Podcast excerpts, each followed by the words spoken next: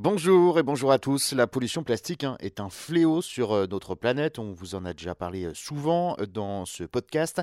Mais quelle entreprise produit le plus de plastique au monde? Alors, c'est Coca-Cola qui rafle donc le titre de la marque la plus polluante. La, la, marque de soda reste celle qui génère le plus de déchets plastiques selon le classement 2022 de l'ONG Break Free from Plastic. Les deux autres marques qui complètent donc le podium sont Pepsi, le concurrent direct de Coca-Cola et puis Nestlé.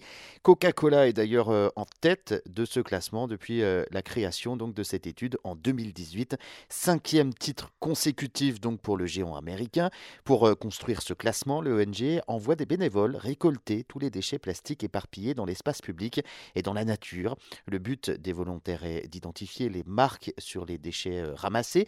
Et cette année, plus de 31 000 produits, des bouteilles ou encore des morceaux de bouteilles estampillés Coca Coca-Cola ont été retrouvés dans une quarantaine de pays, soit deux fois plus qu'en 2021 et trois fois plus qu'en 2018.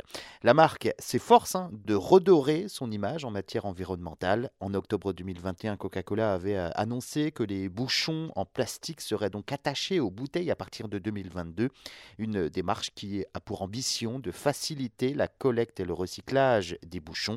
La marque euh, assure ainsi vouloir euh, atteindre la neutralité carbone en Europe en produisant l'essentiel de ces bouteilles plastiques à partir de matières 100% recyclées d'ici à 2030. Mais à ce stade, il faut dire que les résultats peinent à se faire sentir. Malgré ce constat, Coca-Cola était donc euh, l'un des sponsors de la COP 27 hein, qui euh, se tenait en novembre dernier en Égypte à Sharm el-Sheikh. On euh, pouvait donc retrouver des bouteilles de Coca-Cola à la cafétéria de la COP 27. Un choix de sponsor qui interroge, c'est vrai. Alors comment une entreprise liée à l'industrie des combustibles fossiles a pu être autorisée à parrainer donc une réunion sur le climat. L'entreprise américaine produit 120 milliards de bouteilles en plastique jetables par an. On rappelle que 99% des plastiques sont fabriqués à partir de combustibles fossiles.